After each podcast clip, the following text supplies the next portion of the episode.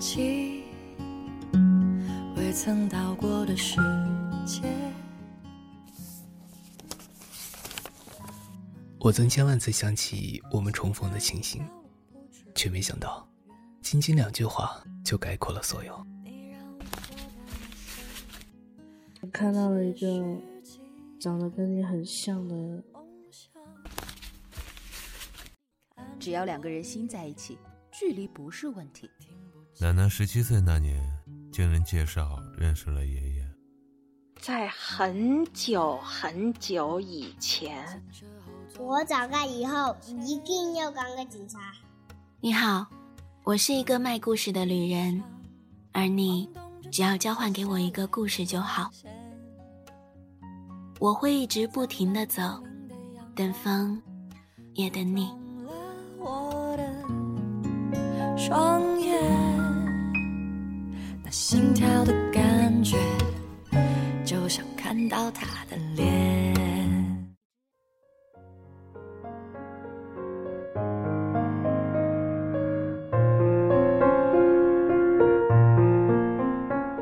二零一六年的跨年夜，我没有看各大卫视的晚会，只是一个人看完了五月天二零一二年诺亚方舟演唱会的视频。十一点半的时候，我发了一条微博。这些年坚持下来的事情，只有对五月天的爱没有改变。然后便关了笔记本，卸妆，洗澡。护肤，刚贴上面膜，陆泽斯的来电把我吓了一跳。阿乔，新年快乐。陆泽斯的声音变得有些粗重。谢谢，新年快乐。阿乔，陆泽斯叫了我的名字以后，却沉默着。没有接话，手机里传来燃放烟花的声音和陆泽斯轻微的呼吸声。那没什么事的话，我先挂喽。等等，这一年你过得好吗？陆泽斯抢在我挂电话之前开口了。挺好的。哦，那就好。我和陆泽斯没有互道再见，便匆匆结束了通话。我按住了扑通直跳的心口。我和陆泽斯已经好久没有打过电话了，久到我都想不起来上一次通话是什么时候了。挂了电话以后，我犹豫了半天，还是把刚刚发的那条微博删除了。这些年坚持下来没有改变的。其实除了五月天，还有对陆泽斯的爱。陆泽斯是我的初恋男友，哦不，是前男友。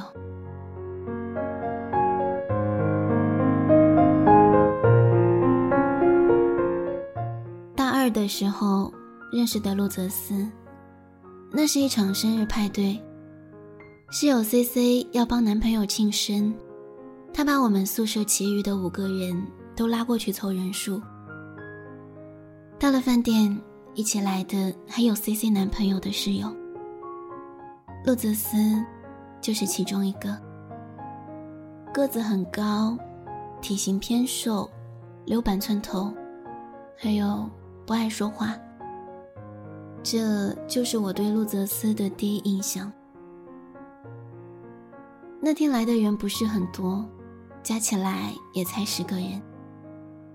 酒足饭饱之后，大家交换了联系方式。接下来的一周，我的两个室友和 C C 男朋友的室友发展成了恋爱关系。大家都开玩笑说 C C 真是个心机婊。C C 也不介意，还对我挤眉弄眼。哎，那个叫路什么斯的呆子有没有找你聊天呢？其他室友也纷纷唏嘘瞎起哄。算起来，我是那个时候全寝室唯一一个没有谈恋爱的。之后，路泽斯跟我告白，他送给我一盆芦荟，南乔，我挺喜欢你的，你可以和我交往吗？我愣了片刻，点头答应了。大家都说陆泽斯用一盆芦荟就把我俘获了，真是赚到了。只有我知道，他认真的模样，让人没有办法拒绝。和陆泽斯在一起之后，发现他其实没有像大家所说的那样木讷。他学的是计算机专业，时不时会设计一些很 Q 的表情发给我，或者制作一些搞笑视频。然而人无完人，交往半年的时候。我发现陆泽斯居然喜欢看乡村爱情题材的电视剧，这简直让我大跌眼镜。在之后，我又发现他经常光顾学校门口的夜宵摊，点些鸡肝、鸭肠之类的东西。就像多米诺骨牌，只要有一个缺点被发现，其他潜藏的缺点也会很快就浮出水面。路泽斯的毛病真不少。经常丢三落四，生活作息不规律，夏天穿着人字拖去上课，等等。对于我的多次提醒，路泽斯总是先面红耳赤，然后像犯了错的小孩一样，跟我承诺以后尽量改正。然而，路泽斯的毛病虽然不少，但是他对我的好，也是别人无法代替的。生病的时候，他会给我买好药。打好饭送到我宿舍。印象当中，陆泽斯有一次旷课陪我去打点滴。后来听 C C 说，他那天错过了一场随堂考试，需要补考。而当我怀着愧疚的心情安慰他的时候，陆泽斯只是笑着说：“考试错过了还可以补考。”我要是脑子烧坏了，他可得后悔一辈子。陆泽斯是工科生，不懂得浪漫。但我记得他做过让我最感动的一件事，是在二零一二年国庆节的时候，带我去了上海看五月天的演唱会。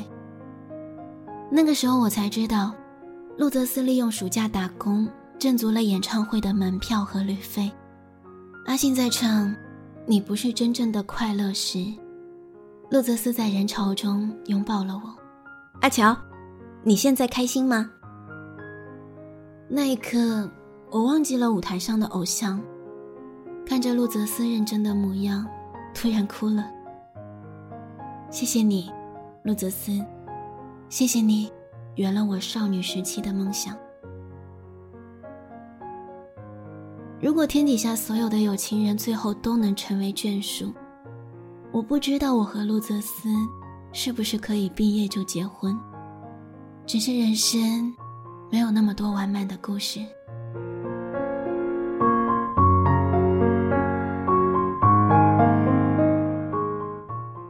和陆泽斯分手是我提出来的，虽然知道说分手很残忍，但是现实不容许我优柔寡断。我们要毕业了。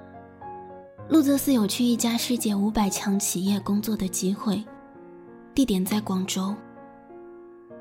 而我，因为外婆被检查出患了糖尿病，决定留在本地工作。陆泽斯有些举棋不定，我开始慌了。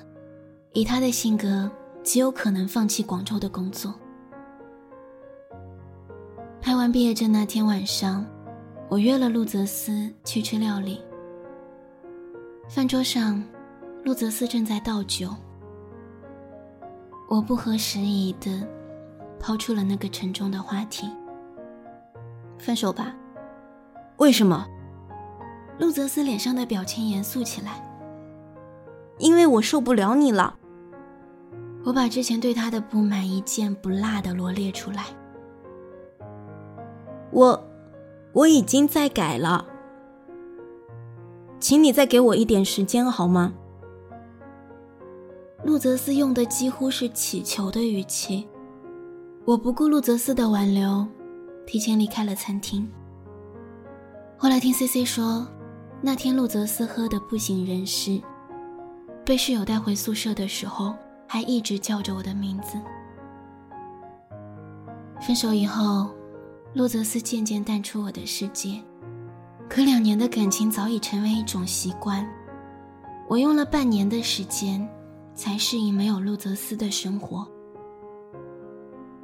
C C 看到我一蹶不振的样子，问我：“这又是何苦？天底下的异地恋情侣一抓一大把。”不是这样的，我不是没想过和陆泽斯谈一场异地恋，只是我太依赖他了。我无法想象以后没有陆泽斯在身边的自己，会和他闹成什么样。而且，我不愿意耽误他的前程，那就干脆长痛不如短痛吧。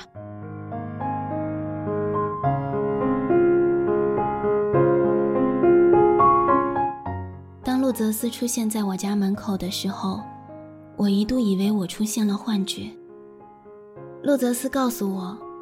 昨天晚上，他本来想告诉我他今天会来看我，但最后突然改变主意，想给我一个新年惊喜。于是坐了五个小时的动车赶过来了。我和陆泽斯已经整整一年半没见过了，他好像更瘦了，只是眉宇间又多了几分睿智和成熟。陆泽斯见到我的时候也愣了一下。哇，你变漂亮了。那天我化了淡妆，还扎了马尾，穿的很淑女的衣服。这些都是陆泽斯喜欢的装束，我接受了他们，也由衷喜欢上了这样的风格。